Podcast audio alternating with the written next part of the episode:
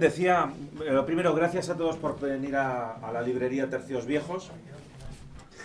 Ah, decía de broma con los responsables de la editorial de Daz que no sé yo si estos dos mozos de aquí y estos dos pájaros algo de historia saben. Al menos creo que algún que otro libro han publicado, uno, dos o unos cuantos más. Espero que por lo menos me respondéis, no como uh, un autor que tuve aquí, que lo hacéis por placer, que publiquéis aquellos artículos, aquellos libros y aquellas evidente- investigaciones. Es evidente que lo hacemos por dinero. Eso es una cosa que eso está claro. Men- menos mal. 30 Es años ya con esto. No, no, es que os puedo asegurar que Porque tuve el aquí un mundo del autor libro es un que le hice mundo- la pregunta. es un mundo de "Ah, gente yo supongo rica". que este será el libro que que te apetecía escribir ahora. Y dice, no, no, es un encargo. Esto, vaya por Dios, o sea, me has dejado, me has dejado aplanado. vosotros, vosotros la librería tenéis igual por dinero. Sí, sí, por supuesto. O sea, yo- nosotros no trabajamos en, en No, que otra, en otra cosa. Que me refiero que entra la gente, se lleva todos los días mil, dos mil Mil libros. sí, sí, es una Pero cosa. nosotros Lo igual. regalan además. Claro. Lo, nosotros- lo regalan, sí. nosotros Lo malo es que algunos, algunos hasta los regalamos y Eso, todos. es- Es cierto. Y lo que también es cierto es que cuando empezamos a abrir, tenemos aquí a, a algunos grandes amigos. Decía, pero, pero ¿cómo abrís una librería? Y más de estos temas. Digo, pues, pues ya ves. Pero si normalmente nuestros clientes nos llaman justamente para lo contrario, para decir que estamos cerrando. Pues yo creo que eh, eh, yo creo que es todo lo contrario. Yo creo que en los últimos años además eh, se está notando bastante que, la gente en este país está demandando historia, historia española, his- historia divulgada, o sea, divulgación de la historia, que significa que- que es con una escritura amena, interesante, agradable de lectura, pero sobre todo muy fiel a lo que son los hechos históricos. Es decir, tú no, tú no tienes por qué hacer la película de Amenábar. Lo siento mucho, pero es que si no lo digo, o sea, me da un algo malo. Es decir, tú puedes novelar y fabular lo que quieras en una película, pero el dato y el elemento histórico no tienes por qué eliminarlo. Luego lo que sí es cierto es que lo puedes narrar eh, de una forma que al lector le resulte bastante más agradable, que es uno de los grandísimos problemas que tenemos en este país con todos los académicos, que solamente publican grandes tratados para ser es- leídos entre ellos mismos y a su vez, por otro lado, criticados. Entonces, yo no me quiero extender nada más que, bueno, sí, destriparles un poco el libro. Cuando la Armada Castellana incendiaba Inglaterra, supongo que nos hablarán de algunos de estos pequeños eventos de que los ingleses no dominaron los mares precisamente durante tantos siglos. Entonces, sin más, muchísimas gracias, Carlos, por haber venido. A vosotros. Muchísimas gracias, Miguel. Es un auténtico placer. Adelante, son todos vuestros. Muchas gracias. Pues eso, gracias por venir, gracias por acompañarnos hoy en esta historia que vamos a contar de la Armada Española, la Armada Castellana, la Armada, la Armada Aragonesa, eh, la parte previa a esa fundación de la Armada Española de la que nosotros hemos tratado ya en otros tres libros. Y, bueno, queremos, queremos empezar en la Armada Visigoda, queremos terminar en, el- en la época de la Reconquista, en la época del descubrimiento de América, que es donde empieza nuestro, nuestro primer libro, eh, Las reglas del viento. Y para eso pues hemos hecho una serie, de, una presentación sobre la que vamos a ir comentando y sobre la que luego comentaremos todos, si, si os apetece y, o si les gusta y si les interesa. Sí, yo creo que esto es- merece casi, bueno, buenas tardes a todos, merece casi un debate. Eh, como decíais antes, llevamos solo 30 años con esto, entonces, bueno, pues con 30 años nos conocemos bastante bien. Entonces, después de 30 años escribiendo sobre, sobre temas de divulgación histórica y a veces de investigación un poco más profunda, hay algunas cuestiones que a nosotros nos interesaba mucho dejar claras desde el principio, porque creemos, y estamos de acuerdo en esto, a veces no estamos de acuerdo, que eh, son de común acuerdo entre los historiadores y de común desconocimiento entre la gente. Estamos en el 500 aniversario de la primera vuelta al mundo. Y es muy habitual, eh, cuando se habla, no solo en extranjero, sino incluso en España, algo así como que España llega a América o da la primera vuelta al mundo como por casualidad. Pss, pasamos por allí, cogíamos un cascarón y nos damos la vuelta al mundo, que era una cosa muy fácil de hacer. En realidad este libro, Mar de Viento, que es el, el origen y el nacimiento de la, de la Armada Española, y que hemos llamado exprofeso de las Armadas de Castilla y Aragón por usar el nombre de las coronas, porque era lo único importante para intentar aclarar las cosas en este mundo donde cada día es más complicado la terminología que se usa, porque a todo el mundo le pica en algún lado, les cuece de alguna manera rara, hemos utilizado el, el común nombre que se daba en aquel momento a cada cosa. Hace poco, y lo digo para introducir y que todos entiendan más o menos de qué es lo que nosotros vamos con esto, alguien me criticaba en un anuncio sobre esta presentación que al hablar de una batalla que vamos a ver luego, Winchelsea, que es la primera batalla, el primer combate que libra una armada española en mares del norte en 1350, que utilizara la palabra armada española, una armada española, y corrigió rápidamente el, el especialista de turno. Querrá usted decir castellana. Le corrigió otro, básicamente vasco-cántabra. Le corrigió un tercero, vasco-cántabra con apoyo gallego y asturiano. Y entonces contesté yo debajo, española.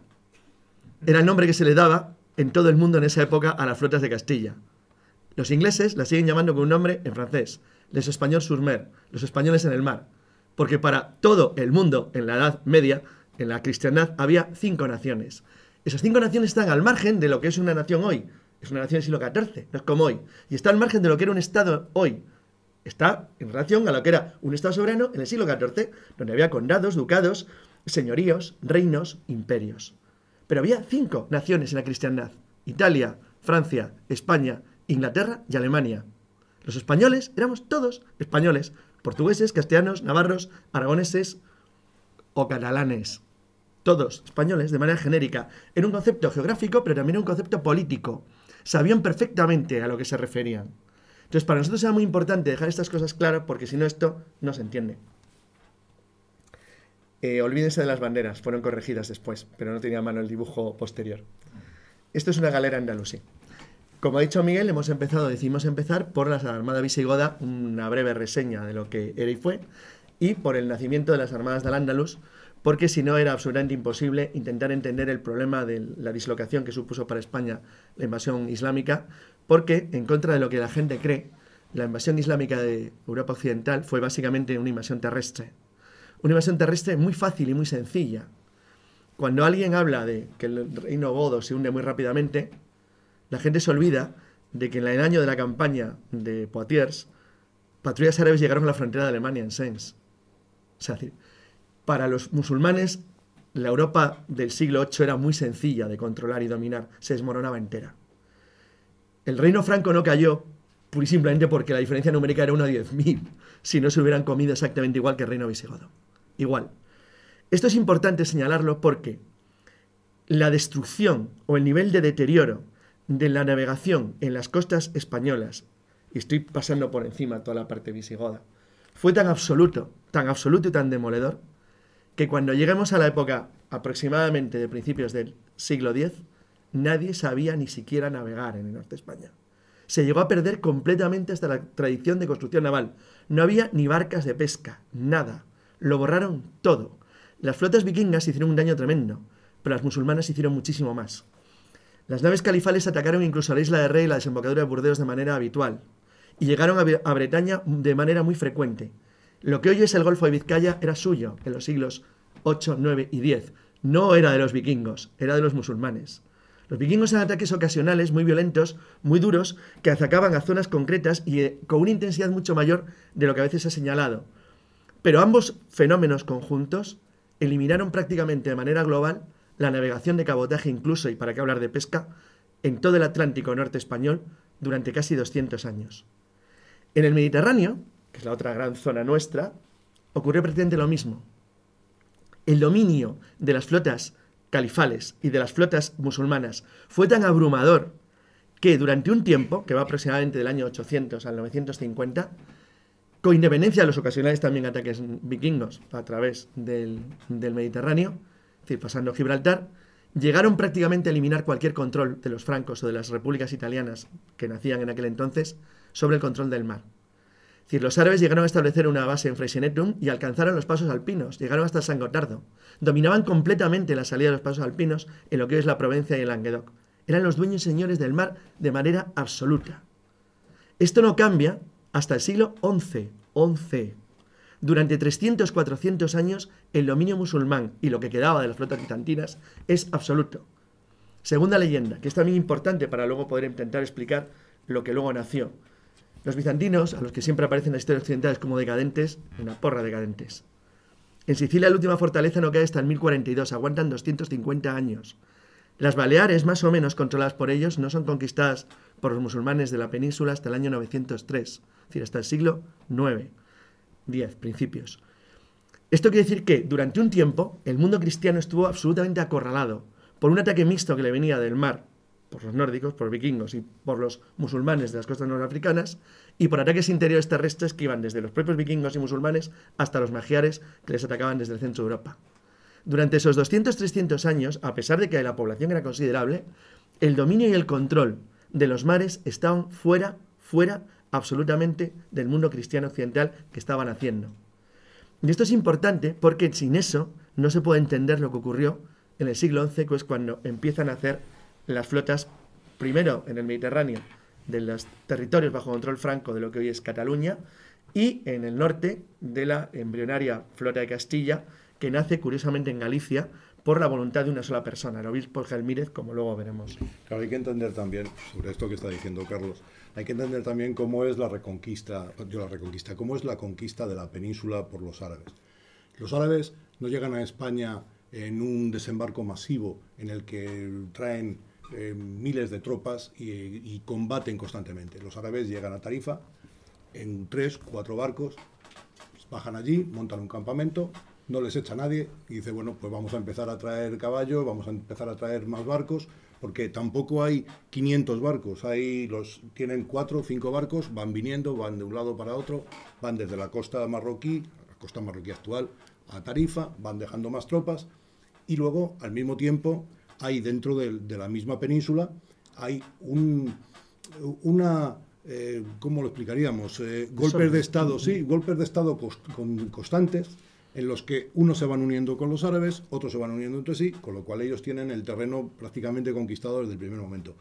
La campaña de Guadalete no es una campaña eh, bestial, no es una campaña de miles de hombres en que se enfrenten, es una campaña mínima y, más bien miserable. O sea, los musulmanes llegan a Guadalete, los visigodos se retiran rápidamente y los musulmanes siguen avanzando, como ha dicho muy bien Carlos, hasta que llegan a Poitiers. Y en Poitiers dicen, bueno, ¿y ahora aquí qué hacemos? Y tienen que volver otra vez en cuanto les presentan una mínima campaña organizada. Porque eran cuatro gatos, eran poquísimos. Pero esto genera un factor, y es que la superioridad musulmana era tan absoluta que no necesitaban barcos. Exacto. No había flota, no había flota en Andalucía, es mentira. La flota andalusí nace a partir de 844 cuando se produce un fenómeno que lo altera todo, que es el primer ataque vikingo sobre la península ibérica. Que es cuando los gobernantes de entonces Emirato, a punto de convertirse en califato de Córdoba, se dan cuenta de que tienen un enemigo muy peligroso. Dices, ¿cómo puede ser un enemigo peligroso cuatro gatos que vienen de Noruega o Dinamarca? Pues sí, lo eran.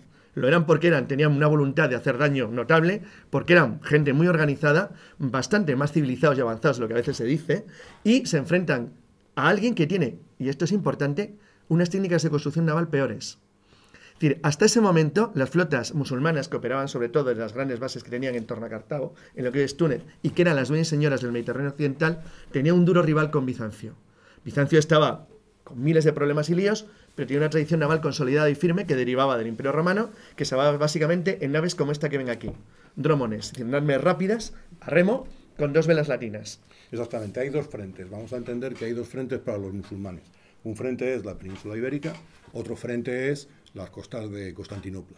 Al mismo tiempo, hay otro frente que, como ya ha dicho Carlos, abren los vikingos en el norte y en la península un grupo de gente que decide que tienen que montar barcos si quiere hacer otra cosa. Ahí es donde entra el obispo, donde empiezan a entrar, sí, donde ya empiezan a entrar las leyendas de cómo se construye, de si son los cántabros, de si es que en el Mediterráneo nosotros ya usábamos la vela latina en el momento que sea, que si es que hemos utilizado un dracar vikingo, que no es verdad, em, empiezan las leyendas. Pero empiezan las leyendas porque hay que, hay que empezar desde algún momento, ¿no? porque no hay nada. Entonces, al no haber nada, pues eh, la gente prefiere inventar a decir, mire, es que han venido unos señores de Noruega que nos han dicho que para el entablillado era mejor colocarlo a la derecha o a la izquierda y que el barco así iba a flotar, y lo que ustedes hacían no flotaba. Hay de hecho una cosa que para nosotros es importante, aunque es un libro de divulgación, lo que hemos intentado es recopilar al máximo posible las eh, investigaciones más modernas y eliminar un montón de leyendas que existen sobre la navegación en el norte. ¿Por qué hemos empezado por la navegación del Cantábrico? Porque en el Mediterráneo, aunque a pequeña escala, la construcción naval siempre se mantuvo viva, nunca fue destruida ni eliminada por completo por el, Islam, y porque aunque hubo un retroceso gigantesco que de hecho colocó a los, a los enemigos musulmanes en la contracosta de su costa, decir, en, las costas de Provencia, del Languedoc o de Cataluña, aún así, aún así, la recuperación fue algo más fácil porque nunca se perdió en la totalidad de los puertos. En el norte es que quedó arrasado cualquier tipo de recuerdo de lo que era el tráfico comercial. Cuando las últimas grandes bandas vikingas, sobre todo una, la el último gran jefe, jefe danés que opera en la, zona de Galicia, Wolf, durante el principio del siglo XI, es eliminado o expulsado, el reino, el reino, el reino de Fernando I de León, el primer rey unido de, de lo que luego va a ser Castilla y León, se encuentra con que no tiene barcos, no hay navegación. No hay navegación. Pero se ha dado un fenómeno interesante, y es que se ha hundido el califato. Con lo cual, por primera vez, las tropas cristianas llegan a amenazar incluso territorio de lo que hoy es Andalucía. Es decir, Córdoba es saqueada por los francos, por los catalanes, es decir, por mercenarios del norte, es decir, las tropas castellanas empiezan a presionar leonesas al sur del, del, Tajo y del Duero, y se consigue empezar que los reinos taifas de la desunión del califato empiecen a pagar tributos. Eso genera dinero. Dinero. Y el dinero genera, como es lógico, ambición. Y la ambición genera un detalle. Si ya no nos amenazan los nórdicos, aunque cuidado, eso en otro libro nuestro detallamos un una cuestión muy poco conocida, que además nunca tenido una explicación muy clara, y es que la península ibérica sufre, ataques constantes de los, de yares de las horcadas hasta mediados del siglo XII. El porqué de las horcadas y el porqué de España nunca está muy claro, pero es un ataque insistente, masivo, por generaciones, que dura casi 150 años, y que suponía muchísimo más de lo que han recogido las crónicas. Pero en cualquier caso, lo que sí es evidente es que, por primera vez, los políticos gobernantes, los reinos cristianos del norte, se dan cuenta que necesitan una flota. Bueno, en el libro contamos un montón de anécdotas pequeñas, de cosas que obviamente hubo, pero una flota en serio. Y el impulsor es el obispo Gelmírez, pero él sabe y descubre que es que no hay gente capaz de construir nada. Con lo cual tiene que traer los constructores barcos de algún sitio. ¿De dónde los trae? De las incipientes repúblicas italianas que empiezan a dominar y a recuperarse en el Mediterráneo occidental. Pero claro, estos constructores que traen hacen galeras. Pero aún así, las primeras galeras que se fabrican en Galicia son suficientes para ahuyentar los todavía esporádicos ataques musulmanes de los reinos taifas que partían normalmente las bases que, había entonces en la costa de Portugal. A partir de la toma de Coimbra por Fernando I y de la sucesión suya, primero Sancho y después Alfonso VI, el, momento oportuno está claro, es decir, Castilla, el Reino Unido, Castilla y León de, de, de Alfonso VI, el Cid, tiene la fuerza suficiente y el dinero suficiente como para poder plantearse, sobre todo después de la toma de Toledo, que hace falta tener barcos. Que no puedes estar permanentemente vendido a ataques de gente desconocida que pueda hostigar tus costas. Y esos ataques ya no se producen. Empieza muy tímidamente a, a repoblarse la costa del Cantábrico. Había sido tan dañada y destruida que no había ni siquiera poblaciones. O sea, poblaciones conocidas como Laredo, como Santoña, se repoblan a partir del siglo XI, porque no vivía nadie en las costas.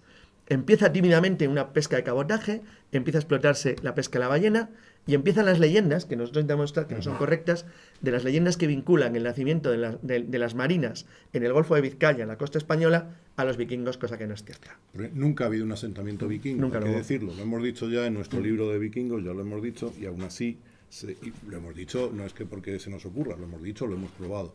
Y aún así, se sigue insistiendo. Nunca ha habido un asentamiento vikingo, ni en el País Vasco, ni en Bayona, ni, por supuesto, mucho más hacia Galicia y hacia Asturias era imposible. ¿no?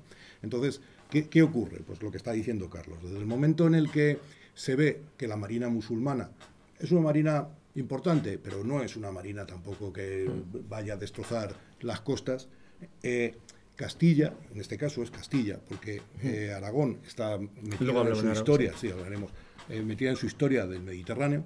Castilla decide que si tiene una armada puede atacar al mismo tiempo que ellos están, que los musulmanes están atacando la península, ellos pueden atacar los, los puertos musulmanes. Porque si, si es, es fácil de ver, ¿no?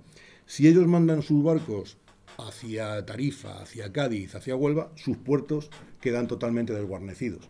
Desde ese momento, ellos pueden bajar con sus barcos desde el norte y atacar los, puestos, los, puertos, los puertos africanos. Lo cual supone eh, más dinero, porque cuanto mayor presión se establecía sobre los reinos taifas antes de la llegada de los almorávides, más eh, presión se constituía. Con una ventaja, aunque los almorávides en la primera, la segunda invasión africana de España, hubo dos más, la de almohades y los benimerines, es un enemigo terrible, que a Castilla le pega unas palizas monumentales, nunca consiguen romper la frontera de- de- del Tajo. Decir, no lo logran. Es decir, a pesar de, de Sagrajas, de Consuegra, de Uclés, que son desastres monumentales, nunca logran hundir la frontera.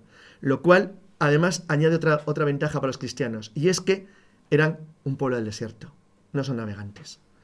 El mar no les preocupa, el mar lo utilizan simplemente como transporte y elemento y la guerra naval de los antiguos reinos taifas, que luego veremos que solamente tuvo realmente importancia fuerte en la zona, en la zona oriental, en la zona de Levante, no era una amenaza directa para el reino, para los, para los ya poderosos reinos cristianos al norte del río Tajo.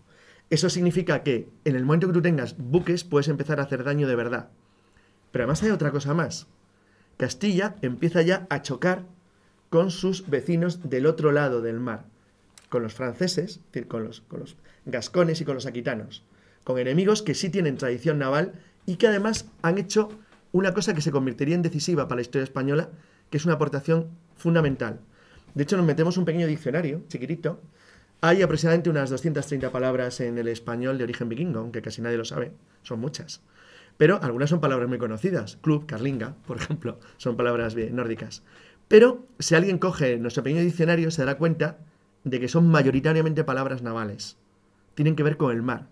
Y tienen que ver con el mar porque la entrada de ese vocabulario, que es masivo en España, en el castellano, entra básicamente a través de los normandos Exacto. Cuya influencia, exacto, cuya influencia en la costa norte castellana es demoledora.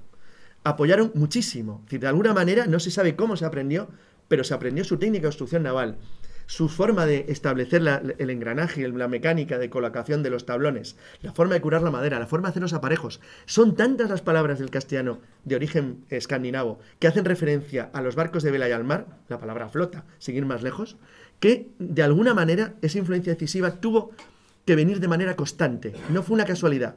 Fue algo premeditado, logrado durante por lo menos 100 o 200 años. La intensidad de, es tan alta que cuando los primeros sellos del siglo XII representan naves de los concejos del norte, de San Sebastián, de Santander, de Casturdiales, son carracas nórdicas perfectas, exactamente iguales que las que se pudieran ver en Normandía o en Inglaterra. Esto es Mallorca. No, que la la cara. Exacto. Este sería un ejemplo. Esto es una- un ejemplo de carraca castellana de finales del siglo XII. Es, tiene, si se fijan, tiene un aire parecido a un barco vikingo. Es parecido, pero ha perdido los, los dragones de pro y popa. Por lo demás, es un barco muy similar. De hecho, su construcción es prácticamente igual. En este caso han eliminado, podían a veces llevar remos, han eliminado los remos.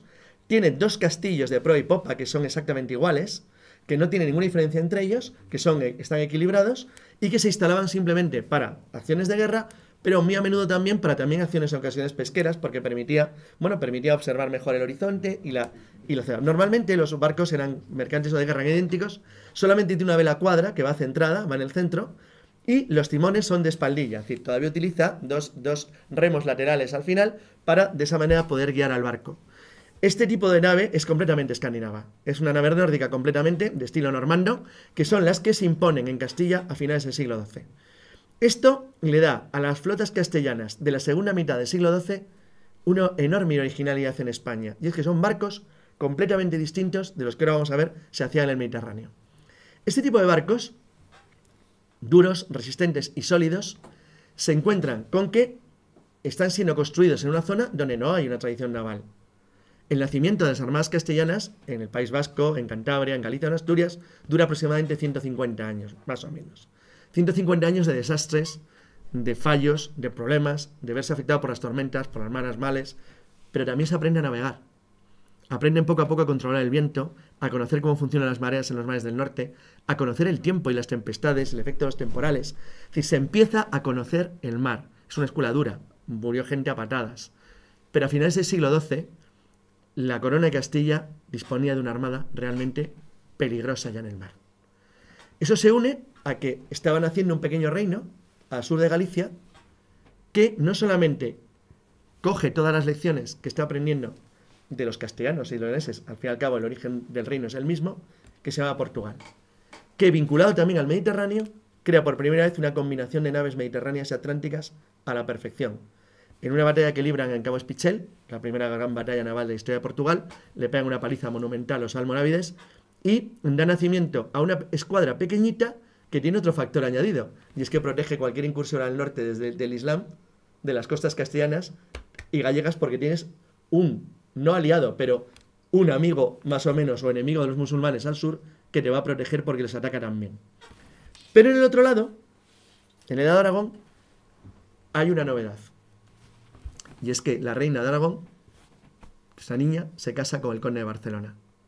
De manera que el reino montañés de Aragón, que se acaba de hacer en convertir un reino poderoso durante el reinado de Alfonso el Bateador al tomar Zaragoza y el Valle del Ebro, se encuentra de repente con que tiene mar.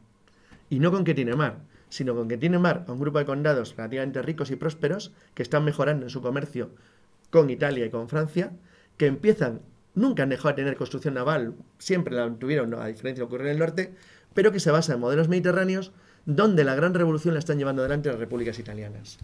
Eso es. Eh, vamos a ver, en este momento hay que ver dos cosas. ¿no? Por un lado tenemos la navegación atlántica, en la que es una navegación eh, de guerra. Eh, no, hay, no hay un tráfico comercial de momento, ni Portugal ni Castilla tiene un tráfico comercial en, el, en, el, lado atlántico, pero sin embargo en el Mediterráneo todo lo que se busca es un tráfico comercial. Bien entendido que nosotros siempre hemos dicho y siempre lo hemos defendido que todas las guerras de este mundo han sido por dinero, todas, sin ninguna excepción, las medievales también. Entonces, desde el momento que, entre, en el Mediterráneo se abren unas vías comerciales y en el Atlántico hay unas vías eh, militares, vamos a llamar, se buscan cosas diferentes. Tanto una armada, la de Aragón, como la otra, busca cosas totalmente distintas. Veremos que unos barcos son de una forma determinada y otros barcos son totalmente distintos. Este es un barco, eh, el que hemos visto hasta ahora, es un barco netamente militar, en el que sí es verdad que se puede utilizar como pesca, pero los dos castillos, tanto el de proa como el de popa, lo que, lo que se supone es que vayan a llevar a una serie de, de soldados armados, bien lanceros, bien arqueros, bien ballesteros, para a la hora de combatir unir un barco contra el otro y hacerse con el otro barco, no hundirlo, no hundirlo. Vamos a ver. Una cosa en las batallas navales es que se dice, no, es que rápidamente los barcos se hunden. Los barcos lo que se procuraba era no hundirlos, sino quedárselos. era carísimo. Un barco. era muy caro. Cada vez que tú te quedabas un barco era un barco más que sumabas a, tus, a, tu, a tu armada. ¿no? Pues de esa forma, este barco le podemos ver que es un barco netamente bélico y cuando veamos los otros son barcos son barcos comerciales. Barcos comerciales que también se armaban, pero barcos comerciales al fin y al cabo. Las rutas del Mediterráneo son siempre rutas comerciales. Otra cosa es que a esas rutas comerciales las atacasen. Y una vez que las atacaban, bien unos u otros se defendían. En el libro hemos metido alguna ilustración, más o menos, pero simplemente a efectos de, menos, de menos representación básica. Tampoco digas eso, hombre. De, sí, sí, muy bonito, sí. Cómo era la evolución del armamento aproximadamente de los guerreros de que combatieron, porque últimamente hay una especie de tendencia a pensar que la Edad Media era todo igual, y eran mil años. En mil años las cosas cambiaron bastante. en general, y esto la tendencia es, a poner esto en el siglo XIV. Pues Exacto. y en, líneas generales hay un detalle importante. No había ninguna diferencia. Es decir, las, las batallas navales eran batallas terrestres libradas sobre plataformas móviles, simplemente. El equipamiento se entendía que era básicamente el mismo y cuidado, no se crean tampoco las leyendas de las películas ni lanzaban bolas de fuego un barco a otro como en, como en Menur, ni combatían con las velas desplegadas para que se las incendiara el enemigo. Los mástiles se tiraban cuando se entraba en combate, normalmente con galeras. Jamás se, intentaba atacar una, una, barco enfrente tirándole una catapulta, básicamente porque te estás moviendo. Entonces puedes darle al de al lado, puedes pegarle al de arriba, le puedes dar a la vela. Entonces, normalmente las catapultas son un arma muy peligrosa y difícilmente se utiliza de esa forma. Los escorpiones eran muy imprecisos, escorpiones eran catapultas de, de tiro tenso Realmente, básicamente hubo dos grandes armas en el Mediterráneo. No, había cientos de náufragos. No había cientos, tampoco, no, no, no, era igual. Básicamente hubo dos grandes armas decisivas. El fuego griego, que era una nafta incendiaria, que no era un arma contra buques, otro error, era un arma contra personas. Se lanzaba contra personas, no contra barcos. No podías destruir un barco con fuego griego, otra leyenda. El fuego griego, que lo conocían los musulmanes de España, se, sabe que lo usaron, y las flotas califales lo tenían, y por supuesto tenían sus enemigos bizantinos, y los cristianos nunca fueron capaces de tenerlo, porque cuando entran en combate en el Mediterráneo contra las flotas islámicas con cierta capacidad, el fuego griego es un arma en desuso. ¿Por qué? Porque se han mejorado por primera vez los dromones bizantinos y romanos y se habían mejorado con la adopción de velas latinas triangulares de origen curiosamente árabe que permitían maniobrar mejor las galeras que no dejaban de ser plataformas de combate impulsadas por remo. El dromón es una, es una galera más o menos grande. Fíjense en estos dos sellos, son dos sellos El sello de la izquierda es, un- es el sello de San Sebastián y verán que es el barco que hemos representado antes. Verán que es un barco todavía con timón de espaldilla, netamente escandinavo. Y a la izquierda es una representación de las cánticas de Alfonso X el Sabio, donde la nave ya lleva dos mástiles. Son dos, es una nave que está siendo atacada y observen cómo tanto los, los marineros, los soldados que están en las cofias de, de arriba están llevando, van protegiéndose con escudos y están recibiendo las flechas, bueno, en este caso desde la costa, pero es un ejemplo perfecto de cómo se libraría una batalla naval, una batalla terrestre que se libraba sobre plataformas móviles, como eran los barcos. Los vikingos, por ejemplo, tenían tendencia a encadenar los barcos para intentar crear plataformas móviles cuando sabían que se iban a enfrentar a un enemigo parecido a ellos. Este tipo de técnica se utilizó también en el Mediterráneo, pero de manera menos más escasa, porque las batallas navales eran rarísimas. El motivo de que fueran rarísimas es que un barco era carísimo, y como ha dicho Miguel, nadie quería arriesgar sus barcos a una batalla naval, porque jugabas la fortuna de tres generaciones. Entonces se intentó, por eso hay poquísimas batallas navales en los siglos 10, 11, 12, 9, 10, 11, hay muy pocas. Son enormemente extrañas. En cambio, se entendía en el Mediterráneo que era una guerra comercial, las flotas como apoyo terrestre. Eran apoyo a los ejércitos que invadían. Eh, la imagen que he sacado antes era del campamento de Jaime I en la conquista de Mallorca, donde, como en intentos anteriores, las flotas catalano-aragonesas utilizan, utilizan todo lo que pueden la- la- las armadas y las flotas para llevar gente, ca- caballos, material, equipo. Es- es un desembarco. Exacto, son eh, lo que hoy llamaríamos operaciones anfibioterrestres, anfibias para poder de esa manera desembarcar y ocupar un lugar. Pero nunca con el objetivo, si era posible, de liberar una batalla naval contra un enemigo que la rehuía al igual que, que- que ellos. Curiosamente, esto en el siglo XIV generó una extraña costumbre, y es que se ve en la Guerra de los Pedros, luego llegaremos a ello, como las flotas aragonesas, cuando se enfrentan por primera vez a flotas castellanas en el Mediterráneo, porque Castilla toma la audacia de llevar la guerra al Mediterráneo, de hecho llegan a atacar Barcelona, se sorprenden al darse cuenta que los aragoneses e- evaden los combates navales, no quieren una batalla decisiva, que es lo que buscan los castellanos. Es decir, no la quieren porque saben que arriesgan una flota entera. Y por muy buenos marinos que sean, y muy competentes que sean, y mejores conocedores de las aguas en las que combaten, las evitan constantemente. Bueno, y porque tampoco hemos Mm. dicho, se, se nos ha pasado, debíamos de haberlo dicho al principio, que en, en este, en, en esta época, en estos siglos, eh, las naves eh, son al mismo tiempo comerciales y militares. Entonces, el perder una nave en un combate supone perder una nave comercial. Aparte de que muchas de las naves estaban, estaban alquiladas, no eran, no eran naves de una armada organizada, son naves alquiladas a comerciantes. Entonces, el comerciante, desde luego, lo que no estaba dispuesto a perder su barco bajo ningún concepto. Tradicionalmente, digo tradicionalmente, por lo menos oficialmente la Armada Española reconoce como su origen siempre la Armada de la Conquista de Sevilla. En ese sentido, es decir, parten del siglo XIII, no del siglo XI, X o IX, parten de ahí. ¿Por qué de ahí? Bueno, pues algo de pura lógica elemental. Es la primera vez que la Corona de Castilla arma naves que alquila, que equipa bajo patrocinio real de manera permanente, no de manera ocasional para una campaña. Estas naves son principalmente naves del norte, es decir, son naves que vienen de Cantabria, del País Vasco, de Asturias y de Galicia, que son enviadas como apoyo a las tropas terrestres, porque la ofensiva que hace Fernando III es doble. Por un lado avanzan desde por tierra hacia Sevilla y por otro lado intentan ocupar la boca del Guadalquivir para mandar apoyo naval hasta las tropas que están sitiando la ciudad. Esto, que ahora parece una cosa aparentemente sencilla, les aseguro que en el siglo XIII no lo era. El adentrarse en territorio enemigo, en una zona densamente poblada, por barco subiendo un río, no era nada fácil. Eso requería un conocimiento ya naval y técnico muy avanzado. Y sobre todo porque las, las naves castellanas combaten en un terreno desconocido. Justo unos años antes de la toma de Sevilla, hay una importante novedad.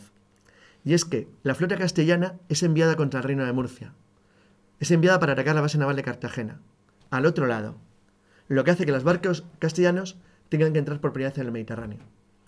El capitán que los dirige, que era de Santander, Roy García de Santander, es nombrado en las crónicas como el primer marino castellano que navegó en mares del sur. Esto es importante porque García ha tenido tres veces el mar del sur. El, Mediterráneo, el Pacífico y luego, y luego el Pacífico Sur. Ha tenido tres veces mares denominados mares del sur. Entonces, y para los castellanos era simplemente una posición geográfica. Es el momento en que Castilla se convierte en el reino de los tres mares. Tiene el Mediterráneo, tiene el Atlántico suroccidental en Andalucía y tiene las costas del norte. Esto es la Torre del Oro. La Torre del Oro por la, ruptura de las cadenas y las barras de protección de Sevilla por la flota castellana de Ramón Bonifaz, que era burgalés. Es significa un hito histórico decisivo en la historia no solo de Castilla, sino del mundo. Porque le da a Castilla los puertos de salida al atlántico en su zona sur en la península, lo que va a tener una importancia decisiva en la exploración futura de las Canarias y las costas del Atlántico. Fue tan importante, decir, que ha quedado, bueno, lo que he puesto es una pequeña maldad mía de origen cántabro, como soy, es la Torre del Oro y el escudo de Santander. El escudo de Santander sigue teniendo la Torre del Oro de Sevilla, como lo tiene el de Avilés, ¿por qué? Y como algunos más, porque son naves de Santander las que eh, rompen las barreras y permiten a la flota castellana asaltar la Torre del Oro y tomar Sevilla. ¿Por qué, dirige, Bonifaz? Ah, ¿Por qué dirige Bonifaz la, la Armada?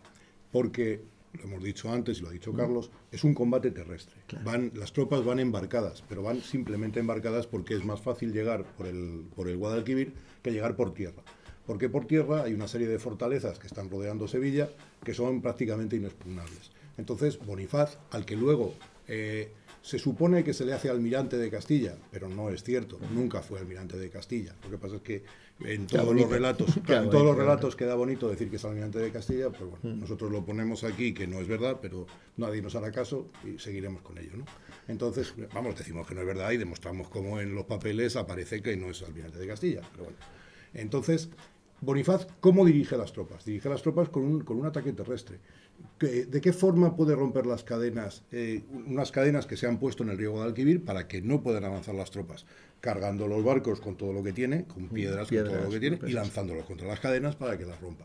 Una vez que están rotas las cadenas, es un ataque absolutamente terrestre, sin más. O sea, la gente se baja de los barcos, se sube a, la, Sevilla y mata que hay Claro, entra por una, por una brecha y mata a todo el que encuentra. A partir de ese momento hay otro hecho decisivo en la historia de España habitualmente muy, muy, muy olvidado, aunque todo el mundo lo conoce, y es que el reino de Castilla, relativamente poblado, pero no demasiado, decide eliminar toda la población islámica en las ciudades de Andalucía Occidental. La población es extirpada, tanto de Sevilla como Córdoba, expulsada completamente, esa población en masa se refugia en Granada y se traen colonos del norte para repoblar las costas, pero en campañas que duran medio siglo se eh, repuebla también toda la costa de lo que hoy es Huelva y Cádiz. Los colonos. Expulsada, no asesinada. Exacto, expulsada. Simplemente expulsada, no son asesinados. ¿Por, qué expulsada? Porque mm. era lo que hacían todos los países de todo el mundo. Quitaban, eh, ocupaban una ciudad, quitaban a los que estaban en esa ciudad porque no los iban a dejar dentro para que luego se quedasen en la ciudad ellos y la repoblaban. Y mucho más en nuestra religión, como era el caso. Eh, los, los, incentivos que se da para la repoblación de, de, las costas de Andalucía son realmente interesantes porque se hace un esfuerzo enorme para traer población del norte de España. Por ejemplo, Puerto Santa María se llama Puerto Santa María porque sus colonos eran de Santa María del Puerto, Santoña, todos. Entonces, estos colonos eh, cántabros, gallegos, asturianos y vascos que van colonizando las costas del sur con privilegios, se les dan privilegios fiscales, privilegios eh, fueros de hidalguía y privilegios a las ciudades, le garantizan a la corona castellana disponer de marinos avezados y experimentados en las costas de Andalucía, no solo en el norte, sino en el sur, donde heredan la técnica de construcción naval del Mediterráneo, de manera que la Armada de Castilla se duplica. Tiene galeras en el sur y naves redondas en el norte. Naves con remos en el sur y naves mancas en el norte. Hechas por los mismos, por los mismos carpinteros de Rivera, tanto arriba como abajo. Exacto. Entonces, ¿qué ocurre? Que, que hay, que hay técnicas mixtas, exactamente. Que hay eh, barcos en el sur que tienen técnicas del norte y barcos en el norte que tienen técnicas del sur. Desde ese momento, eh, a, la, Marina castellana le resulta muy sencillo tanto meterse en el Mediterráneo como navegar por el Atlántico, y por el Atlántico, tanto el Atlántico Norte como el Atlántico Sur. Y a partir de ese momento hay un, un hecho que cambia la historia de España, y es que Alfonso X Alfonso X tiene dos elementos en su política rectora, aparte de la continuación de la reconquista y del aplastamiento de las dos grandes insurrecciones mudéjares, es decir, musulmanes que vivían en territorio cristiano, que no habían sido expulsados, como ocurre en el Reino de Murcia, donde son todos extirpados después de una gigantesca revuelta en el año 1266. Son también expulsados y aumentan de nuevo la población granadina, que es el nuevo reino musulmán que queda, pero obliga de nuevo a traer más población del norte para eh, proteger el flanco este de la corona castellana, que es el Reino de Murcia. De esa forma, Castilla se ve obligada a traer un montón de población al sur. No tiene una población tampoco demasiado grande, no más de 4 millones. Ese es el problema, que no hay población, claro, por eso los dejan a los mudéjares. Con un, con un problema, y es que al expulsarlos vas creando un reino granadino pequeño, pero muy compacto y muy poblado, que tiene casi más población que toda la Andalucía cristiana y más población que el reino de Aragón, prácticamente.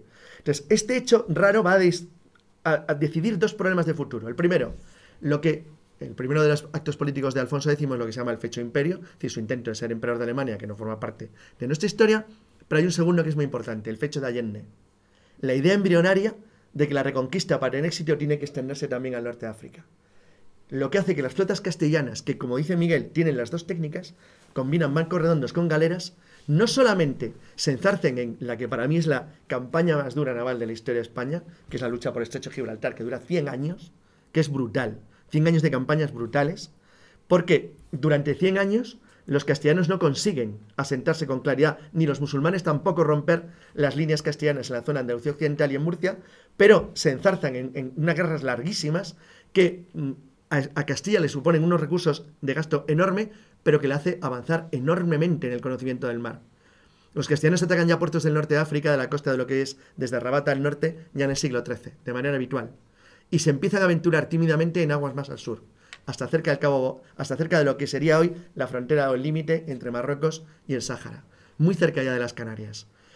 Esos conocimientos progresivos de las zonas del Atlántico, donde no solamente hay combate, sino también hay comercio, con el norte de África, pesca, que es muy importante, y al mismo tiempo va ensanchando el conocimiento del mar. Pero en el otro lado, los aragoneses, esta es la batalla de Getares, uno de los grandes desastres navales españoles en castellanos en el estrecho, porque muchas veces las flotas castellanas se encontraron con enemigos muy peligrosos que superaban el número, que navegaban. Eh, a los castellanos se les planteó un problema parecido al de los ingleses a principios del siglo XIX. Tienen que bloquear las costas, manteniendo las flotas en el mar de manera permanente, lo que era agotador, no se conocía el escorbuto, cómo se curaba, pero se mantenía y dices, bueno, estás cerca de la costa, cerca pero relativamente. Tienes que mantenerte en mar en invierno, en verano, en frío, es decir, lo que era una auténtica técnica de bloqueo. Esas técnicas de bloqueo, por ejemplo, los asedios de Algeciras o de, o de, o de eh, los puertos de la, zona de Gibraltar, es decir, plantean problemas estratégicos únicos que le hacen a la, flota castellana aprender un oficio muy duro, que es el de mantenerte en el mar de manera permanente. Algo que no ocurre en las repúblicas italianas, ni a los franceses, ni a los aragoneses, que es el estar combatiendo en el mar todo el tiempo, todo el año. Las galeras normalmente hacían campañas solamente de verano, y en invierno, en Mare eh, Clausum, se cerraban en los puertos. En cambio, con Mare Apertum, con buen tiempo, se movían por el Mediterráneo. Los castellanos estaban todo el tiempo en el mar. constantemente. el problema que se encuentra tanto Castilla como Aragón es que tiene muchos más kilómetros de costa en ese momento para defender de los que tienen, por supuesto, la, por supuesto Italia y, Francia. ¿no? Inglaterra de momento no ha entrado todavía en el juego. Ahora va a entrar. El otro efecto castellano es que el hecho de disponer de grandes barcos en el norte le va dando una gran ventaja. Es que en unos años, a partir del siglo XIII, los castellanos se convierten en los mejores fabricantes de navíos de madera de, sólida del mundo. Es decir, sus barcos empiezan a venderse muy bien armadores en Francia, empiezan a exportar todo tipo de productos a los puertos de la, una de las zonas más ricas de Europa, que era la zona de lo que es Flandes, todo lo que era Bélgica, Holanda y norte de Francia, donde había una, una burguesía comerciante muy rica, que estaba muy interesada en productos de españoles, productos castellanos, y que al mismo tiempo servía a los castellanos para importar productos muy interesantes del norte. Desde, no sé, desde ceras y ámbar hasta, hasta, hasta, hasta armas elaboradas, por ejemplo, armaduras. En tanto que los españoles exportaban, los castellanos exportaban frutas, verduras, miel, un montón de objetos, cueros, que eran muy bien fabricados aquí y que eran muy apreciados en el norte. Esta red comercial hace que Castilla vaya estableciendo consulados y puestos comerciales en las costas del norte hasta tan lejos como Hamburgo o las costas cercanas a Dinamarca. Pero claro, esto plantea un problema. Una de las materias primas que exporta Castilla es la lana, que es la mayor materia prima de los ingleses. Con lo cual, el reino de Inglaterra se encuentra... La única. más que, más la, única, no hacía más que, ovejas peludas. Entonces, se encuentran con que hay unos tipos ahí abajo que, oye, que nos están jorobando el comercio que traen lana barata, de calidad y en masa. Y se, no solamente pasan delante de nuestras narices, sino que, ya que pasan por allí, que era muy medieval, pues ya te saqué un pueblo, te hunde un barco, tal. Cuidado, esto lo hacía todo el mundo, ¿eh? O sea, muchas veces, que tampoco se queda de una película, dice, bueno, los barcos llevaban banderas y emblemas. Bueno, el 90% de la población no sabía leer. Y aunque supieran leer, no llevaba un libro con banderas en el barco. Con lo cual no sabían si ese estado país estaba en guerra o no estaba en guerra contigo. Con lo cual, por si las moscas te atacaban si te veían rico o interesante. Y lo hacían todos, lo hacían franceses, ingleses, gascones, aquitanos, daneses, eh, cualquiera que pasara por allí. Con lo cual, navegar era un oficio jorobadillo. Eso quiere decir que las tripulaciones castellanas que hacían, hablo siempre castellanos, hablamos siempre en términos genéricos, ¿eh? incluimos gallegos, asturianos, vascos, cántabros, andaluces o murcianos. Las flotas que iban al norte se encontraban muy a menudo con que tenían que combatir. De manera que empieza a ser habitual el alquilar ballesteros genoveses o gente preparada para la guerra pero te enfrentas con gente muy bien preparada para la guerra. Las técnicas de combate terrestre inglesas o francesas del siglo XIV eran infinitamente superiores a las de los castellanos o aragoneses.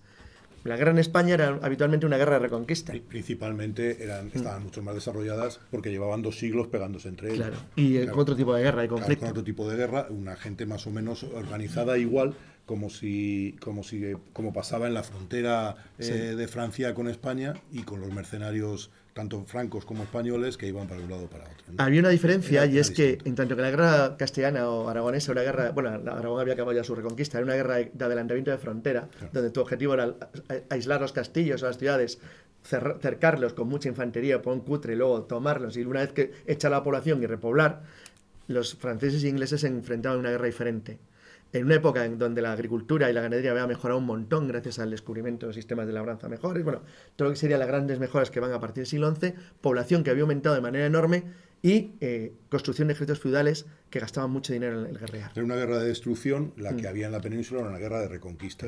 No se, intentaba destruir lo que había, sino ocuparlo. ocuparlo. Aquí lo que se intentaba, tanto en Francia, era, era dañar al, enemigo. La consecuencia es que los ingleses se encuentran con que tienen una armada que acaba de tener un éxito monumental durante los 100 años, la primera gran batalla naval franco-inglesa, que es, que es Suisse, donde en, las bocas, de, las bocas de, la zona del norte de, Francia, la flota francesa es prácticamente destruida. Los franceses ya habían contado ocasionalmente con ayuda castellana, alquilaban naves, se pagaba, era una alianza de pago, y los castellanos se dan cuenta que tienen un aliado que es Francia y un enemigo potencial peligroso que son los ingleses. En 1850, una nave, una, agrupación de barcos castellanos que partían de, las costas de Flandes con destino a Castilla, es sorprendida por la flota inglesa en un sitio llamado Winchelsea, cerca de la costa de Inglaterra. Esto es importante porque la flota inglesa iba a liderar ni más menos que por el rey y por el príncipe negro, el que luego vence en Poitiers eh, y en Crecy, el vencedor de Crecy y de Poitiers a los franceses. Y que luego el príncipe negro luego vence en Nájera también a los castellanos durante la guerra civil española, castellana. Es una batalla brutal. En aquel entonces solamente se respetaba a los nobles, por lo que se pedía ranzón, rescate. A las tripulaciones se las mataba y se los echaba al mar, y punto. La batalla de Winchelsea, que es la primera que libra una armada española en mares del norte, es una derrota, pero es una derrota interesante para los castellanos, porque aprenden mucho. Aprenden sobre lo que hay que hacer y lo que no. De hecho, la respuesta castellana es una respuesta que llamaríamos guerrillera. Lo que hacen las flotas castellanas es atacar masivamente las zonas bajo eh, vasallaje inglés en las costas francesas, Aquitania, Gascuña, incluso Bretaña. Responden con, ataques constantes contra la navegación de suministro inglesa y, al cabo de unos años, se llega a una paz, a un pacto, que no es firmado por la corona, sino por un fenómeno muy interesante que existe en Castilla, que es las hermandades en las villas del norte. Puertos del norte, Casturdiales, Laredo, Santoña, Santander, y puertos de lo que es la zona del País Vasco, que se alían en una especie de agrupación, lo que llaman una especie de cártel, para protegerse y tener intereses comunes y dotarse de mejores instrumentos de negociación, más dinero, mejor forma para poder reclutar gente, mucho más capacidad para poder navegar, incluso capacidad para llegar a acuerdos de carácter político. Lo cual le sigue dando a las flotas españolas del norte de Castilla una fuerza cada vez mayor. Claro, el problema es que los ingleses siguen ahí, como el dinosaurio de Monterroso. Es decir, siguen ahí y no se han ido. Esto es La Rochelle, 1372. No estamos contando que sea muy largo las guerras civiles castellanas que dan lugar a esto, pero digamos que el bando vencedor de la guerra civil castellana, que es el Enrique de Trastamara, llega a un acuerdo, era, es aliado obviamente los franceses, que son los que han decidido en Montiel, Bertrand de Guesclin, la guerra civil castellana y siempre le han ayudado, y como pago de la ayuda envía una flota francesa contra la principal base, base, bueno, la ciudad de La Rochelle, el principal puerto francés en la costa atlántica, que está en ese momento sitiado por los franceses, pero sigue bajo control inglés. La Rochelle es la primera gran victoria naval de la historia de España, sin tener en cuenta las de la Reconquista. La Rochelle es una derrota inglesa monumental, monumental. Cuando es monumental, al extremo de las victorias inglesas de Crecy de Poitiers. Es un desastre total. La flota inglesa se destruye en su totalidad y toda la flota, lo que sobrevive, es capturado o hecho prisionero. Pero sobre todo es muy interesante porque es la acción de una flota combinada, de galeras y naves redondas. La deciden las galeras porque consiguen penetrar con su bajo calado dentro del puerto para atacar a los ingleses que están embotellados, pero la flota castellana se sabe, aunque ahora es muy discutido, nosotros sostenemos, como dicen las crónicas castellanas, que al menos una parte, lo que manda Ruiz de Rojas, eran naves redondas, de, principalmente guipuzcoanas, pero que utilizan naves, naves redondas, como las británicas, como las inglesas. El desastre inglés en La Rochelle decide durante aproximadamente 100 años las operaciones navales en el Golfo de Vizcaya a favor de Castilla. Pero hay algo más. Lleva la guerra del escenario del Golfo de Vizcaya al norte. Es decir, Castilla deja de operar en lo que aguas próximas, aunque sigue combatiendo contra Quitangos y Gascones, y lleva la guerra a las costas de Inglaterra. Lo que está a la izquierda son las operaciones básicas que las flotas castellanas hacen contra Portugal, el otro enemigo, y lo que tiene a la derecha son las operaciones básicas que hacen contra Inglaterra durante los últimos años siglo XIV y primeros del XV. Durante este tiempo, el poder de las flotas castellanas es tan abrumador, tan decisivo, que durante casi 70 años los castellanos no tienen rival en el mar. A los portugueses los hacen literalmente polvo. A pesar de la victoria del Jubarrota, que es una victoria decisiva en la historia de Europa, no solamente de España, y que le concede claramente la independencia a Portugal, las acciones navales castellanas siguen siendo demoledoras. Las flotas portuguesas que combate siguen embotelladas contra sus costas.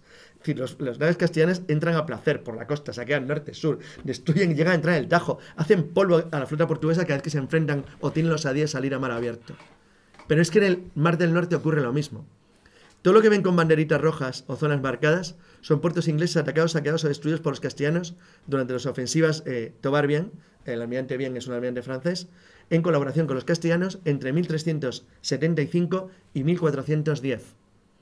Durante ese tiempo, en bloques sucesivos, según las alianzas o paces que hacían franceses e ingleses durante casi 100 años, las flotas castellanas se convierten en las dueñas y señoras del Canal de la Mancha.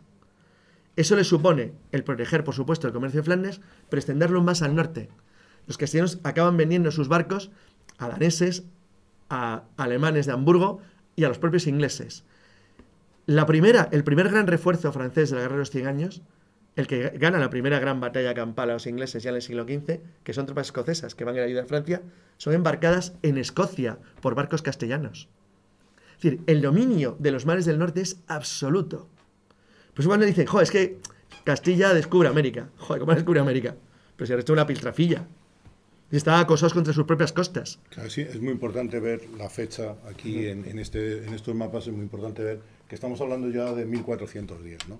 Porque se supone, eh, según nos han contado y según cuentan en Europa y según les interesa contar, que en 1492 salen tres barcos que tenían allí, que los tenían ahí abandonados, que los habían montado con una tripulación que es que no tenía otra cosa que hacer, y se suben todos en el barco y van a ver si descubren otras tierras, ¿no? es lo que está diciendo Carlos, ¿no? En 1410 eh, el dominio absoluto del mar es castellano, ¿no?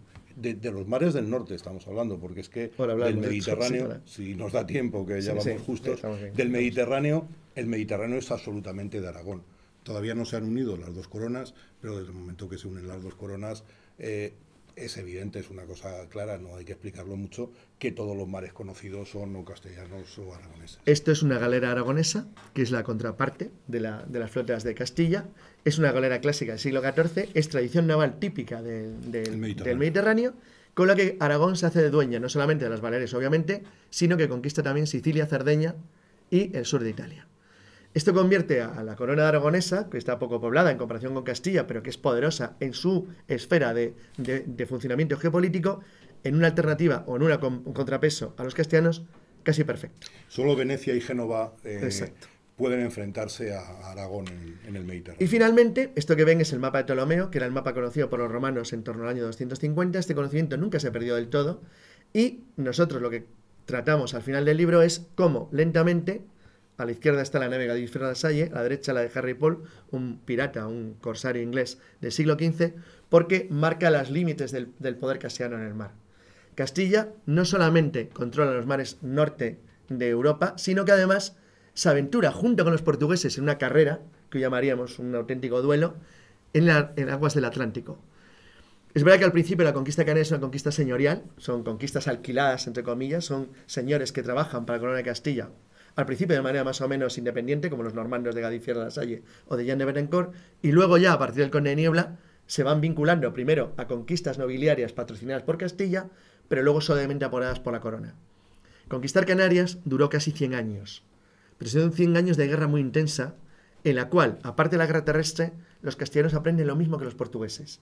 Aprenden algo decisivo, a lo que digamos un capítulo entero, cómo se navega en el Atlántico, cómo se navega en los mares, cómo se navega en los océanos, cómo se conoce el mundo, cómo se puede mantener una nave durante meses en el mar, qué son las vueltas o mar largo, que descubren los portugueses, pero que rápidamente aprenden los castellanos, cómo bajando por las costas africanas se descubre que si se cogen los vientos favorables se adentran en el Atlántico para que los vientos le empujen hacia el oeste, y cómo los navegantes castellanos van conociendo, entre otros un tal Cristóbal Colón, que era al fin y al cabo un ciudadano de Porto Santo, estaba casado con la hija del gobernador de Porto Santo en Madeira y por tanto a todos efectos era portugués, cómo va conociendo que los vientos soplan del este siempre al norte de, de las costas de Azores, desde ahí hasta Groenlandia, pero que sin embargo en el sur se puede navegar bien hacia el oeste si se elige un rumbo adecuado. De hecho, Colón baja hacia Gomera, en Gomera carga agua y de ahí parte hacia Florida. Sí, como, como los pilotos, tanto los portugueses como los, como los españoles,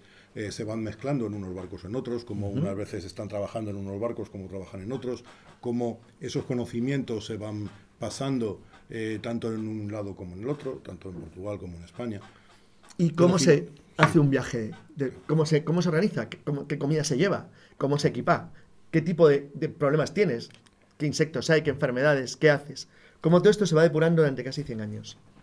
Hasta que llega un momento, que es donde acaba el libro, que un barco pequeñito, llamado Pinta, llega a Bayona y anuncia al capitán, el comandante del puerto, que viene de un lugar llamado Las Indias, al otro lado del mar, que es el descubrimiento de América. Que por supuesto nosotros tenemos que no es casual. Sí, bueno, pura suerte. Lo hemos podido demostrar con este libro que es, es pura suerte. Que llegamos por allí. Así que esto es un pequeño resumen de qué va el libro si quieren cualquier cosa, pregunta, alguna duda que tengan. ¿Podrías explicar un poquito el papel de los britones, esos romanos de las islas británicas que huyen de la invasión eh, sajona y demás y que se pueblan la Bretaña francesa y llegan a Galicia? Lo de Britoña, eh, Santa María de Bretoña. Son los marinos, entre comillas, de los visigodos. No, no, no, no lo son, no lo son. No, vamos a ver, la colonia de Britonia, que bueno, esto lo tocamos de dos líneas, lo tocamos un poquito más, tres, en el libro de vikingos, pero porque tampoco, si es una cosa, es una cosa un poco friki, un poco pequeñita. A ver, para quien no lo sepa, en el siglo V, durante las invasiones eh, anglosajonas de, de, la Britania romana, los, los, los, los celtas, los celtas de, de Britania que escapan, celtos romanos, pero bueno, que todavía hablaban sus lenguas nativas, escapan en gran parte a la Bretaña francesa, los actuales bretones, pero hay un, grupo pequeñito, dirigido por una, al menos conocemos el nombre de un arzobispo, Mylock, que se establece en el Reino Suevo de Galicia. Y en el, suelo, en el Reino Suevo de Galicia, en torno al monasterio San Máximo, una comunidad monástica de tipo céltico, crean una pequeña comunidad de celtas, de celtas britones en España, que se mantiene, se mantiene durante todo el tiempo el Reino Suevo, durante el Reino Visigodo, y es aparentemente destruida bien por los musulmanes o bien por los vikingos en torno al siglo eh, IX. Es decir, 8, 9, más bien 8 finales o principios del 9. Eh, la comunidad tuvo que ser pequeñísima y su influencia naval prácticamente cero, cero, cero, cero, no, no tuvo ninguna. Eso, eso, son, no... eso son las cosas que nosotros hemos intentado cero, romper nada. en este Eran libro, cuatro, ¿no? ese, ah, ese tipo de leyendas ese es lo que hemos intentado romper. ¿no? No, no, queremos que el libro se base en la leyenda, queremos que se base en los hechos consumados ¿no? y que cómo se trabaja eh, durante siglos por construir una armada, una armada seria, una armada formal y que no, es que aparezcan un grupo que no, no, dudamos que apareciese, un grupo que se dedica a hacer cuatro barcos y que gracias a eso se consigue. En cualquier caso, las acciones de la flota visigoda, que se sabe que, por ejemplo, Sisibuto opera con pequeños barcos en la zona costa contra los vascones, no parece tener mucha relación. La, hay una referencia a la destrucción de naves suevas que hacían comercio con, con la Bretaña, con la, con la Galia francesa, con la Galia franca, por parte de Leovigildo, pero la, la, flota goda desaparece es, es completamente porque sí, sí, pequeñitos y la flota goda desaparece. La invasión musulmana, los ataques musulmanes al norte y luego vikingos acaban con todo el resto de navegación en el norte. Cuando llega el siglo XI, la época del Cid, nadie navega en el norte de España. Porque, porque no lo consideran interesante, o sea, lo consideran sí, no. útil para la pesca en un momento determinado, no hay comercio. Muy de bajura, además. Sí, no, no es una cosa, no es, no es, lo, que, no es lo que el ejército visigodo eh, mm. procura eh, mantener. El ejército visigodo procura mantener una caballería y una infantería Centro terrestre y centrado en el dura, centro. muy dura que se pueda enfrentar en un momento determinado al imperio romano en el caso de que el imperio se volviese a considerar. Bueno, los francos, que era un enemigo terrible. Pero los, los francos vienen Y del la mismo sitio. influencia bizantina. Sí, esa sí la La hay. influencia bizantina en el Mediterráneo oriental Enorme, esa- enorme. esa es enorme. Enorme. Es- esa, esa es enorme. Esa Sí, es pero eso enorme. es la época visigoda, que lo- como nosotros, como las flotas, es decir, en la invasión musulmana, las invasiones que musulmanas, los ataques islámicos, fueron tan traumáticos que es que eliminaron completamente la navegación, prácticamente. En el norte completamente y en el sur, en la zona mediterránea, donde no la borraron del todo, eh, influyó de tal manera, tenían tanta fuerza, que decir que, bueno, las flotas bizantinas acorralan contra Sicilia y la pota italiana, la punta de la bota, eh, a partir del siglo 9-10 las empujan allí, no, les- no entran ya al Mediterráneo occidental. Y lo poquísimo que queda de las flotas francas después de la muerte de Carlomagno son totalmente dislocadas. Es decir, hasta el resurgimiento de las armadas de las repúblicas italianas estaban permanentemente acosados por los, por los musulmanes. El reino de Denia, por ejemplo, una taifa, llegó a amenazar a las ciudades italianas.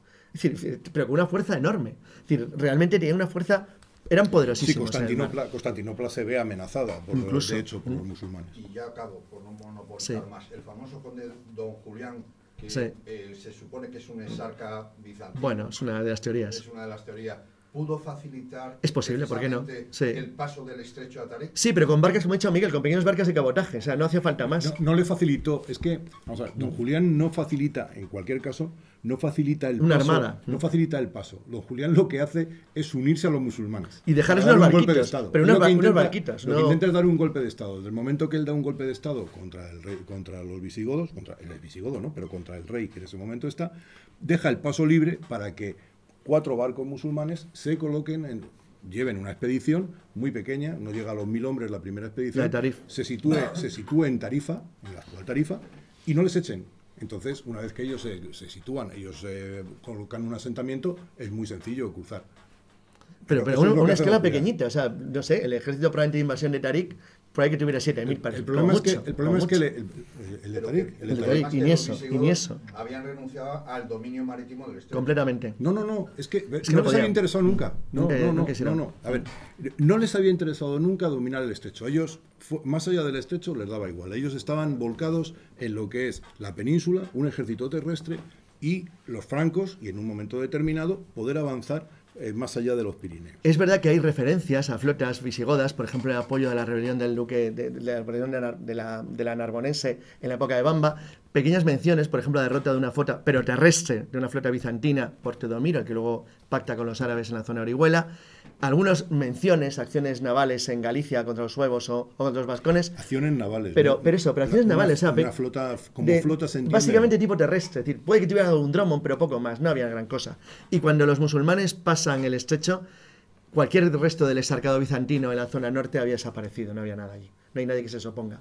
De hecho, ellos, ellos entran con toda tal tranquilidad y de hecho, hasta el primer ataque vikingo del 844, el Emirato de Córdoba no tenía flota. ¿Para qué? Si no había ningún enemigo del mar, no había a nadie que- de quien defenderse, no había ningún peligro, decir, no había nadie, decir, no había, eh, no había enemigos en el mar. Eh, yo quiero también puntualizar que la, la victoria de la Rochela es Mm. es súper importante, no solo Mm. porque, bueno, aparte de que es un golpe sobre la mesa sin duda alguna, eh, el panorama europeo, eh, es- es- para Francia, esa victoria le, le intenta quitarse el lastre de Bretigny, del Tratado de Bretigny, 1360, Ujú. y de que, no sé si vosotros eh, eh, esto lo, si lo sabéis con mucha certeza o no, el, el número de naves que tenía cada bando, porque en las crónicas de Froissart... Es discutidísimo. ejemplo, es que se- No es imposible llegar a un acuerdo. Claro. Nada, no se ¿Quién, puede. quién escribe las crónicas de Froissart? Esa es que- detalle. que eso está ¿Quién- quién las escribe? que Luego, está- Claro, luego claro, él, luego él dice que hay 500 barcos. Claro. Hay- es imposible que haya No 500 se puede saber. barcos. Lo que pasa es que si solamente se leen las crónicas de Froissart y ellos mismos las utilizan. Pero como- pasa igual en Welches, sí, ¿eh? Claro, claro. Ellos mismos las utilizan como base para todo. Y, eh, y el resto de los historiadores que hacen estudios utilizan solamente las crónicas de Froissart, al final tú dices que hay 500 barcos. Claro, pero no puede haber 500 barcos. Es imposible que haya 500 barcos. ¿Cuándo han construido los 500 barcos? Claro. Es una justificación de que cogiesen a Juan de Hastings. Sí, pero bueno, la derrota es tremenda, porque lo que sí se sabe en cambio es las, las- los ransones, las, las rescates y los prisioneros. El, Claro, el trámite. y entonces, con, con el cálculo de los prisioneros y la gente hecha, calculas que la derrota tuvo que ser monumental, pero que el Claro. ataque castellano no tuvo que ser tan grande. O sea, no te enfrentas a una flota tan gigantesca. Lo que ocurre es que tienes una flota grande acumulada en un puerto a la que has pillado entera. O sea, lo peor que te puede ocurrir en una batalla naval de, de puertos que te pillen dentro. Y que no puedas salir. Y encima que hayas despreciado al enemigo, Y como que, lo que había, parece en y que había un afán de venganza. Por Sí, lo que había un cierto odio. Había- de hecho, un afán de venganza. con todos los castellanos se portan mejor con los prisioneros ingleses que los ingleses en Wiltshire y con los castellanos. Bueno, eso sería Bueno, está equilibradillo. Se mataban habitualmente. Bueno, es- los castellanos tenían especial odio a los gascones y aquitanos, más que a los ingleses, que eran sus vecinos y creo que les jorobaban de verdad. Pero por cosas tan triviales y tontas como los bancos de pesca, de- del bacalao y cosas así. Que no creas que era una cosa de una guerra geopolítica súper sofisticada. Era por cosas bastante cutres.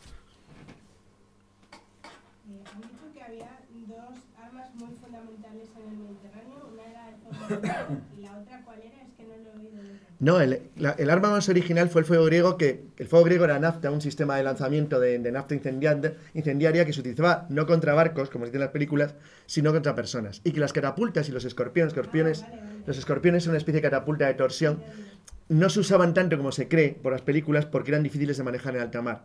Normalmente se buscaba un combate al espolón, es decir, un, un- un combate de, de- de- em- embistiendo, y en casos como una batalla que reflejamos aquí, que es una gran victoria naval catalano-aronesa en Malta frente a los, a los angevinos, a los franceses, a- las que también cogen en puerto, los intentaba era un abordaje terrestre, puro y duro, que era el sistema por el cual se cogía el barco al lado, que era matar a los que había dentro, y como muy bien dice Miguel, si es posible quedarte con su barco. Porque un barco reparado valía una pasta. Que un barco hundido era jorobadillo, era como tirar el dinero. Por eso cuando, cuando son en las crónicas, como de Frisar, resulta que, que los barcos no están hundidos. O sea, dice, había, vamos a suponer que hay 500 barcos. Hay 500 barcos y salen de la batalla 498. Dice, claro, porque es que hemos tomado todos los barcos que hemos podido. Se intentaba no destruirlos a la medida de lo posible. ¿Alguna cosilla más? Eh. ¿Hay, alguna, ¿Hay alguna información de almogávares montados, en, eh, o sea, em- embarcados en alguna... A ver, los almogávares eran simplemente auxiliares, con lo cual lo más probable es que también embarcaran en, en datos. No, no hay ninguna cosa que, que, opon- que se oponga a que pudieran entrar en las galeras de Roger de la Aurea, ¿por qué no? Si, si al fin y al cabo eran peones auxiliares. Otra cosa es que lo mismo te mareabas. Decir, El mar requiere, requiere cierta costumbre a estar allí, hombre, si sales de las Hombre, la montañas... campaña de Roger pero- de Laurea es una campaña terrestre. Pero la campaña son bastante Evidentemente terrestres. ¿Sabes que realmente las flotas, las flotas se utilizaban para apoyo terrestre? Eran para conseguir suministros, material, equipo, refuerzos y habituallamiento. El combate se decía en tierra. Es decir, las, las batallas ocasionales como, como la de Malta se dan porque consigue pillar a la flota en puerto, embotellarla. Con lo cual, cuando tienes una posibilidad la aprovechas, claro. Pero era difícil que se buscara en alta mar. E incluso en otra batalla conocida como el Golfo de Rosas, normalmente siempre eran batallas cerca de la costa. Porque les pillas a uno u otro bando apoyando desembarcos, apoyando suministros terrestres. Siempre está relacionado con operaciones en tierra. Por lo que decíamos al principio, era muy costoso arriesgar una flota entera. Tengo una pregunta. La conquista de Canarias, habéis comentado que era una conquista con una cierta base señorial. Al principio. Al Mm. principio. Mm. En cambio, la conquista de América parece que fue un proyecto real. Eh, Muy similar. no sé, al menos. Entonces, ¿por qué esa dualidad? Eh, A ver, es, un- es que vas aprendiendo de los fracasos y del éxito. Es decir, al principio, eh, por ejemplo, Portugal intenta por todos los medios conseguir una isla canaria. El problema es que no tiene fuerza, no tiene medios, no tiene personas, no tiene gente. Es decir, a los portugueses les hubiera encantado tener las islas- alguna isla canaria pequeñita, como sobre todo una vez que consiguen pasar del Cabo Bojador y les hubiera venido muy bien como base. Luego se recuperan bien porque consiguen las Cabo Verde y ya les da igual. Como son dueños de Madeira, Cabo Verde y Azores, pues bueno, se van apañando. Pero al principio les hubiera encantado. El problema es que las islas fáciles de conquistar estaban en poder de los normandos, que al fin y al cabo eran vasallos de los castellanos y tenían cierto apoyo. Aún así lo intentan, ¿eh? Lo intentan. Pero es que luego había otro factor en las Canarias, es que los enemigos de dentro eran jorobadillos. O sea, los, los, los aborígenes canarios eran un enemigo peligroso de narices. Entonces, al principio es una conquista típicamente medieval, es decir, pues, es un contrato, a ti te, es como los adelantados en América, a ti te hago un contrato, tú vas allí y te quedas con la isla. ¿Por qué? Siempre con el mismo objetivo, cristianizarlas. Un contrato, un contrato lleva Colón igual. Claro, es exacto. que es prácticamente la misma. La diferencia es que luego la corona es la que toma el mando. Claro. la corona Cuando- toma, digamos, la posesión Sí, que eso que- es. Claro. Cuando ve, cuando ve que eso, Que eso es muy difícil y no eso avanza. evoluciona, eso es más grande, eso ya le va a salir mejor y sobre todo le va a salir más rentable. Eso, La que va a ganar corona- más dinero. La corona se hace con Esto para mí. Exacto. Porque el quinto estaba bien, lo del que- el porcentaje de impuestos, pero si te lo quedas tú, siempre mo- mo- Pero, pero Colón. Colón parte ya con, un- con unos papeles en los que se va a hacer cargo de todos los Por cierto, en cierto modo, la conquista en algunas zonas de América, sobre todo al principio, es una mera extensión de Canarias. De hecho, Lugo, Fernández de Lugo, va directamente al Golfo de Darién y, por cierto, va con, va con guanches, entre otros, que lleva hasta el otro lado del mar para que le ayuden como auxiliares. Porque al fin y al cabo es una prolongación de lo que está haciendo allí. Es decir, no se ve al principio una diferencia No, no, hay- no muy hay una grande. diferencia.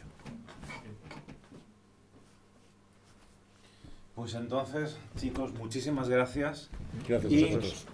antes de despedirnos, un aplauso, por favor. A ver, a ver un poco de historia, ¿eh?